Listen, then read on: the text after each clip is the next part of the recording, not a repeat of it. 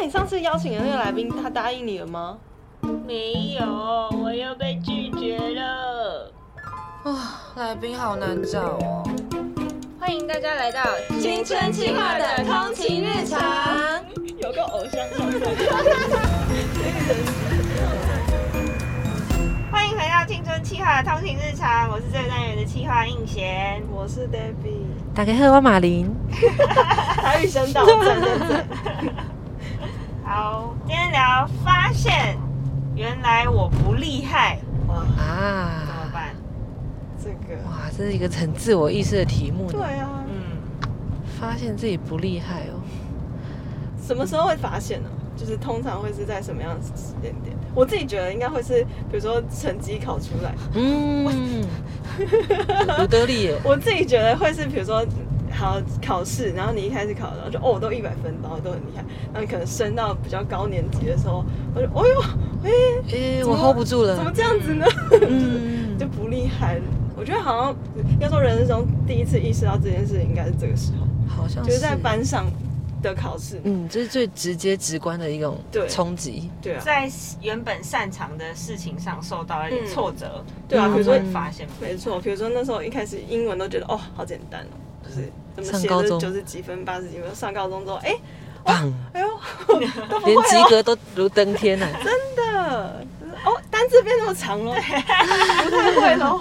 对，就是我觉得好像我自己就当时遇遇到的是这样的状况。嗯，对，对，就是国中转高中这段时间，的确是蛮恐怖。尤其我自己是，尤其是数学，哦，因为我以前 国中的时候数学是班上倍儿好的那种，就是一百分九十五那种那种数学的同学这样。但上高中高一而已，就是完全死掉，就那种每次都是八分四分那种很可怜的分数。然后后来我就直接放弃了，高中数学真的很难呢、超难高中数学真的难到一个不合理。我在。数学课没有这烦恼，因为我一直以来都是所以你数学很强？好难哦，好难。哦哦，哦哦，原来是这样。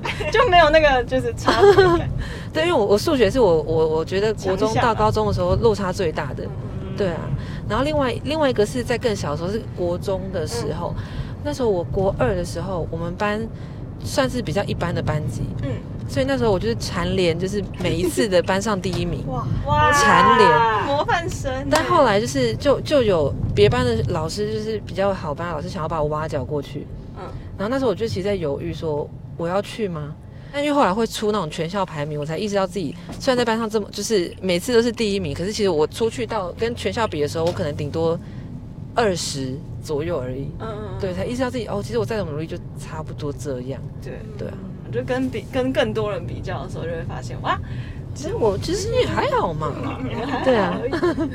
说啊，怎么差那么多？对啊，嗯，但我觉得这这种时候就是轻松看待了，啊。不太消极 我觉得好像这个啊，东西比不完呐。真的比不完。哎呀，哎棒情商的，真的，跟自己比啦，有进步就好，真的，真的，好老人的发言哦，情商超可爱的，好老人哦，就是。但我觉得这种痛苦真的都是来自比较，就是因为之前在在那之前是没有人跟你比较，但是你进去一个人才济济，然后大家同质性很高的时候，自然就会有比较。有时候我觉得人都会把自己困在要跟别人比较这个困境当中，但是去忽视说自己的价值在哪里，或是我跟别人不一样的地方在哪里。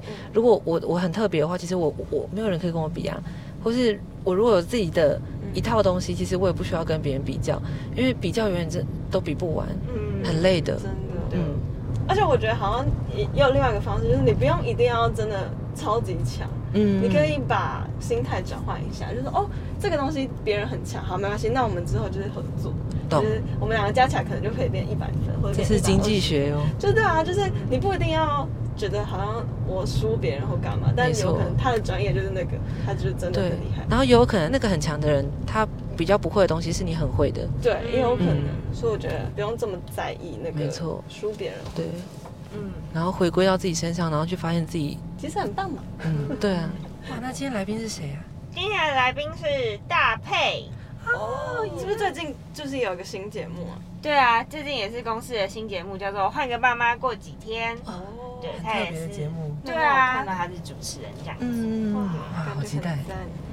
格格，格格超好笑的，大家可能不知道，可以去看一下搭配 IG，还有一个非常格格好笑。系列。精，精选动态，超级好。非常好看，非常推荐。就到底怎么会有一个这么可爱的女明对星，啊。完全没有包袱啊？对，没错，直接变粉丝，对啊，就觉得她就是我们的朋友的那种感觉，对对对对，没有任何的架子，很喜欢这种艺人。那她也会遇到这样子的问题吗？诶，嗯，他就是在水下三十米的时候，那时候遇到了一些经验，这样子，嗯就是她，好，我不讲好，很好，我们不爆雷，好自己不爆雷听。对自己去听。对听下去 Go Go Go！听下去。那我们就听听看大配怎么说吧。今天很开心邀请到刚获得金钟奖水下三十米的主持人大佩，嗨，大家好，我是大佩，大家好。也太可爱，你这很开心应该要改成某个海洋生物之类没有关系，陆，地也很好，很 好是不是？嗯，没错。对，我也想问你耶，因为在陆地上主持就不容易了，对又潜水又主持，这个难吗？非常非常的难。最苦的是就是水下说话，例如说你要去怎么样去适应，说我说话的时候收音系统不会收到我一堆吐出来的啵啵啵的泡泡，嗯嗯对，因为嗯制作人就会生气。好，待会我们好好聊聊。但我们首先来看一个网友的问题哦。从小到大，我一直都被称赞很会画画，但是进了广告设计科之后，才发现哦好像不是这么一回事。班上好多同学都超强、超厉害的，随便一出手就是超棒作品。为了让自己变强呢，我也曾经拼命努力练习，但只要跟别人作品放在一起，就是矮人一截。所以我后来就开始有意无意的摆烂，没有跟以前那样用尽全力上课，有比赛也都很懒得参加。我知道这样想很废，可是努力之后还是不如人，怎么做都失败，那种感觉真的好糟好糟哦。所以我到底该怎么办呢？嗯，哇，这感觉很真实哈。嗯，这我我觉得可能每个人都有一个这样子真的看着，我想说啊，怎么在讲我的心声那种对啊感觉？对啊你有没有过那种就是真的我没有办法往好方向想，也很难思考那种很挫败的经验？有啊，我在主持水下三十米的时候，我一开始是抱持着一个哇超级正能量，说哇、嗯要去玩了，要去学习了，然后要去体验一个从来没有人做过的节目。对我说真的，这就是全世界最梦幻的工作，所以我那时候一接下来就很开心。可是没想到这些训练的苦头就在后头，这样。那时候一开始就觉得说，以我的聪明才智跟我的反应，其实外景节目真的不难。应该 OK。对，而且而且以前呢，就是如果制作单位可能给我脚本，我都还觉得说不见得需要看，因为我就是要现场啊，我就是临场反应。对我就是要看状况，然后它发生什么事，所以我就觉得嗯，主持真的不会不会很难呐、嗯，一直到主持了水下三十米之后，我就是发现。真的不是这样子。一开始我是几乎是不认识任何海洋生物，跟海是不熟的。我知道你在金钟奖说你原本只对认识 Nemo 跟 没错 Dory，我只认识尼莫跟 Dory，还有《海底总动员》里面的那个那个 Manta 老师。对啊，所以我我那时候一开始就觉得说，哦、还好吧。我以前主持就是看 看看到什么说什么啊，因为像看图说故事这样的感觉。例如说看到一大群黄色的鲷鱼过来，嗯我就会跟镜头说：“我有天啊，这一群黄色的鲷鱼好好漂亮，好多、哦。”然后起来之后，制作人就会说：“李佩瑜，你是把观众当白痴吗？你觉得他们是瞎了吗？他们看不到这些鲷鱼是黄色的吗？”所以有很多意想不到的部分。对，所以在那时候，嗯，就开始被骂嘛。制作人是几乎是每天啦，不管是在船上，或者是在港口，或者是在餐厅，就是骂李佩瑜。我跟你讲过多少遍？为什么我讲了那么多遍你就听不懂？我真的是不懂，你脑袋是空的，你没有内容，你没有任何故事，你不会跟观众连接。这压力很大。对啊，欸然后就是说你以前九年的这些累积都不是都不算，你你就是现在就是重新开始，大概有两整整两年的时间是每天每天每天都被骂，让我觉得 就是没想到我有这一天。真的，对啊因为突然想说，我我是谁？我在哪里？我难道不会吗？对啊，我觉得至少有两个月的时间，那时候刚开始开拍，我每天晚上都做同样的梦，而且是一个梦游的状态。我就睡睡睡睡睡，然后就就会突然惊醒，然后就坐起来。我眼前因为在梦游嘛，我前眼前看到的是我在水下，然后制作人、水下摄影师跟另外一位水下摄影师有两机，他们就在拿着水下摄影机已经在等我了，然后头都已经靠在镜头前面了，然后我就坐起来，然后就说。啊为什么我还没有穿我的比基尼，我的防寒衣还没有弄好，然后我怎么办？我现在要讲什么？我现在到底在哪里？然后我就会坐在那边很紧张、很紧张、很紧张，然后会慢慢的醒过来嘛。然后我才想，哦，好，我在做梦。然后对于下次要出外景这件事情，我都会觉得很恐惧。听到这种就是不断的骂的时候，你会有什么心情？你会觉得我要加倍努力证明给你看吗？没有，我跟我跟所有的正常人一样，嗯，我就会觉得，哇塞，我我真的我真的有这么烂吗？对，我真的，为什么你不换人就好？我那时候常常问自骂到被，骂到怀疑人生，我真的怀疑人生啊。然后我会觉得说，奇怪，为什么我就会很想摆烂，而且觉得很不爽。解决事情的方式这么多，你却会会写万言书给我来骂我，然后或者是半夜打电话来来来来批评我的主持。那你为什么不换人就好？嗯，你会不会换人？你比较开心，我也比较开心。曾经想要放弃过，因为因为我会觉得。我我太高估我自己了，我以为我很厉害，所以那时候怎么撑过来的啊？我就是逃会逃避。嗯我在没有出班的时候呢，我就是会躲在自己的房间里面做很多手工艺啊，比如说我去学陶艺，就放松一下，然后或者是嗯，就是一直看电视，跟朋友去吃东西，去野餐。然后呢去去玩我的猫，做所有跟主持没有关的事情，主持还有海洋没有关系的东西，嗯对啊嗯，反正我有用吗？逃避，嗯我觉得就是让自己喘口气吧，应该是多多少少有用。因为我觉得给自己太大压力的时候，就会像橡皮筋一样，你就是嘣嘣嘣到极限，就是你要么就飞出去，要么它断掉。可是我我并不是说自暴自弃，就是我又不碰这东西了，也不是说摆烂，我就只是暂时的休息，休息跟摆烂或自暴自弃，你觉得它差别在哪里？心态上面的问题。摆烂只是一个逃避，然后强烈的给他一个据点。可是我休息的话，就是一个逗号，就是一个喘息的空间啦。所以听起来有点像是我心里面告诉自己说，我现在只是需要休息，可是不代表我要放弃。对啊我，休息够了，我可以重新回来面对。而且我也不想要放弃啦。其实那很多东西都是当下的情绪，但是当下的情绪你一定要想办法先平复。情绪是感性的东西，我们用理性的角度去看，就是说我为什么会被骂，他说的东西到底里面有没有道理？我面对了以后，到后面我就觉得说没有那么厉害又怎样？那我就学习就好啦。我那时候把我的睡前读物变成什么呃世界海阔鱼百科，什么台湾水下珊瑚礁鱼类图鉴，就让我实力不足这件事情，我至少可以从读书开始，我至少可以不要用逃避，想说算了，下一次在水下再说好了。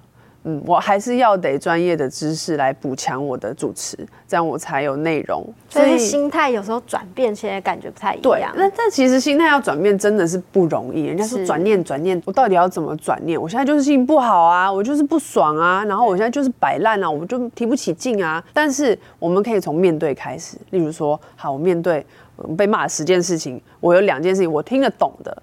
我知道怎么样去改的，比较容易的，我先慢慢从这里开始。先做个一件对两件，其实不要要求自己一下全部都做好，那个压力太大了。没错做了很多努力之后，后来就没有被骂了吗？有比较好吗？嗯，没有啊，没有。你不可能做了一件事情就得到回报。觉得人生没有这么简单的。在水下有一个有一个经验，就是我看到了一只很大的海参，那只海参大概比我比这一只还更还更还更长哦，它叫梅花参，就很大一只。然后我想说，我看到它，好，我在书上没有，我有见过这个东西。我要来讲，因为水下只能比手画脚嘛。然后那个摄影师就是制作人，他本人他就说，然后就看他一定想着说，好，我看你要讲什么。我就跟镜头说，哇，我的天哪，这只海阔鱼吃的很好哎，它怎么从这么小长这么大？根本不可能啊！哇塞，我觉得这边的环境真的很好，很适合它们长哦。叭叭叭叭叭讲讲了一大堆。一出水之后，制作人说，哎、你刚刚讲什么？因为他听不到嘛，然后我就说，哦，我刚刚说那就是超级超级大的海阔鱼啊什么。制作人就傻眼猫咪，他就说，那个是海参哎、大佩，不是海阔鱼、然后说没有啊，我上次读了什么书啊，然后上面有讲啊什么什么什么，他就说你你不可以读了一点点书，你就在水下乱讲。你如果不确定这东西，你干脆就是不要讲，或者是水下跟你的教练确认啊，我们都有手写板啊，为什么你不去确认这个程序？你觉得你好像多了一点点知识，你就你就可以噼啪讲讲出来这样子。哎，可是当下听到的心会不会很崩溃？因为你已经努力过了，嗯，对可。是还是被骂，其实是比一开始会更挫败。我觉得有点丢脸，就是嗯，好，对，又学到了一件事情，也是教我要保持谦虚啦。在那种还是觉得很丢脸、很羞愧，然后又很难过的心情，你怎么怎么调试啊？我觉得跟朋友聚聚也是很重要的事情。借由朋友聚聚，我可以知道说，哦，还是有人爱我的。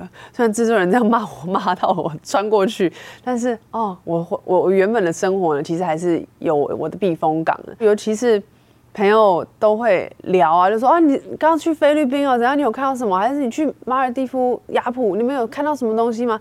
然后我就跟他说，哦，我天啊，我下一趟好像要去看，呃，看那个叫什么锤头鲨，然后或者是长尾鲨，它的尾巴其实是来打它的猎物，然后再可以转身优雅的把它的这个猎物的鱼吃掉啊，等等。我就跟他们讲一些生物的东西，他们就是眼睛闪闪发光。对啊，对啊因为这对一般人来说就很有没错趣哎，没错，他们的这样子的反应就是哇，李佩宇你懂好多、哦，怎么那么有趣？我才感受到说，哦，我做这个水下节目，我不只是被骂，我不只是当一个主持人，我还是让所有的观众成长，然后更认识自己的徒弟，更认识自己的海洋。我才发现了我做这件事情的的意义，我存在的意义是什么？所以听起来，其实一来你是会找一点人际连接，对因为在爱你的人或喜欢你的身上，他总是可以看到你一些价值，没错不会被淹没在那种啊、我很烂、很无能的那种恐惧感当中。那呃，跟朋友聚聚也不是每天的事情。回到自己的生活，有一个很大的部分就是我喜欢音乐，然后我自己有一个乐团叫 Social Heroes，我们的所有的歌曲都是我跟吉他手创作，那多数是。我自己个人的内心的感受，例如说，呃，比较挫折的时候、失败的时候的那种沮丧，我可以借由音乐来做一个抒发，对我来说也是很棒的一个方式。做音乐的放松啊，跟人谈谈，真的有帮助到你回来主持吗？我觉得有诶、因为我就是一个很乐于分享的人，所以我不管是我写的音乐，我借由呃乐团的方式表演跟大家分享，然后呢，我后来找到在镜头前面的自在了。就是制作人那时候，他也常骂我，我当初选你是因为你的个性，但是在镜头前面，你却一直在演绎一个你印象中的主持人，那就不是你啦，不然我选你干嘛？嗯，但是要丢掉以前的这种既定的这种框架，其实真的很难。你看你现在已经是拿到金钟奖的主持人了，但是有些同学啊，如果一直努力，一直努力，可是他就真的觉得自己好像没有办法进步，然后觉得自己永远都还是很烂。嗯，遇到这个状况该怎么办呢、我觉得找嗯，可能你信任的长辈或者是同辈都都好，先去聊一聊，他们可能可以从旁观者的角度去看到你自己问题到底是出了什么事，就是盲点的突破，然后再来，如果真的不喜欢这件事情，真的觉得自己很烂，我想到就痛苦，放弃不是一件很丢脸的事情，没有人可以无坚不摧。嗯，我觉得脆弱这件事情没有问题，想要放弃这件事情没有问题，但是绝对不是情绪化去做这件事情，是去认清事实。好，我真的不适合，那我到底喜欢什么？另外一个方式去寻找自己的别的兴趣，喜欢做的事情。人生很短，要做自己喜欢的事。今天大佩跟我们聊了很多，所以看到有时候成功很光鲜亮丽的人背后，还是有很多崩溃跟挫折，这都是很正常的事情。真的心情不美丽的时候呢，或许可以找人聊聊，或许找一些自己喜欢的事情，或让自己就休息一下、下课一下是没有关系的。如果真的撑不下去了，放弃也是不丢脸的事情。我们今天很谢谢搭配跟我们聊这么多，记得要订阅青春发言人的频道哦。我们跟大家说再见，拜拜